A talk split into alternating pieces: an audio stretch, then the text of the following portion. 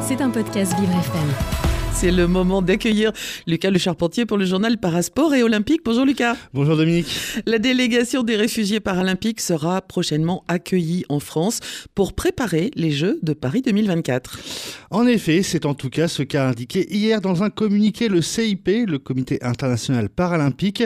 Les athlètes de l'équipe paralympique des réfugiés seront accueillis pour effectuer un stage avant l'événement. En étant en France, cela leur permettra donc de se préparer pour les Jeux dans, dans des conditions optimales ils auront accès à des hébergements et à des installations sportives de très haut niveau.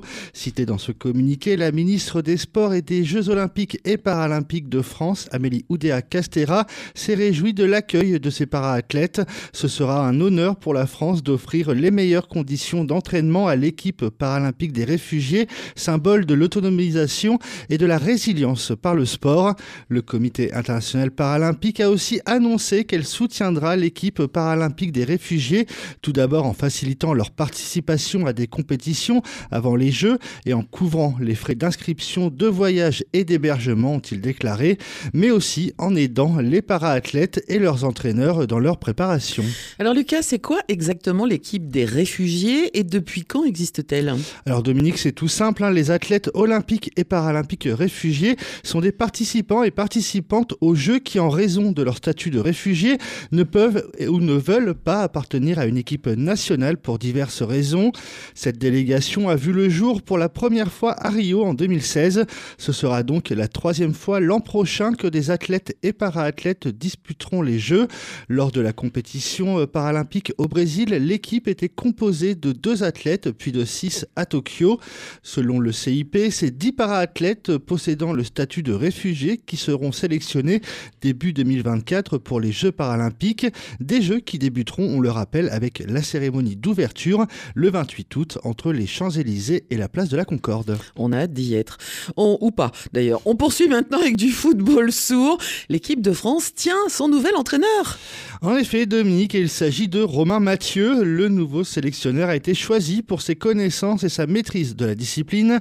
C'est également son expérience du haut niveau, ses qualités de manager, sa vision exprimée pour l'équipe de France qui ont été retenues et qui ont motivé ce choix.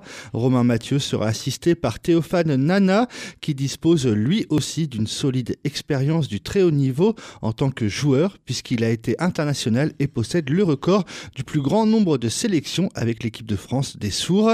Le, nouvel entraîneur a bien sûr réagi à cette nomination. C'est un véritable honneur pour moi de pouvoir prendre les rênes de l'équipe de France. Je suis un passionné de football depuis toujours. On repart d'une feuille presque blanche et en tant que compétiteur, mon objectif est une qualification pour les prochains Difflympics. Alors les Difflympics, hein, on le rappelle, c'est une compétition dédiée aux athlètes sourds et malentendants qui aura lieu du 2 au 12 mars prochain. Et pour terminer, Lucas, vous nous parlez de biathlon avec aujourd'hui le début de la troisième étape de Coupe du Monde. Tout à fait, Dominique. Et pour cette troisième étape, direction Lenzerheide en Suisse. Aujourd'hui, ce sont les femmes qui, qui vont ouvrir le bal avec l'épreuve du sprint. Au classement général, on le rappelle, la française la mieux classée, c'est Lou Jean Monod. Elle occupe actuellement la deuxième place à 20 points derrière la Norvégienne Ingrid Landmark Tandrevold. Le journal paralympique, euh, le journal parasport et olympique de, de Lucas Le Charpentier, c'est tous les matins sur Vivre FM. C'était un podcast Vivre FM. Si vous avez apprécié ce programme, n'hésitez pas à vous abonner.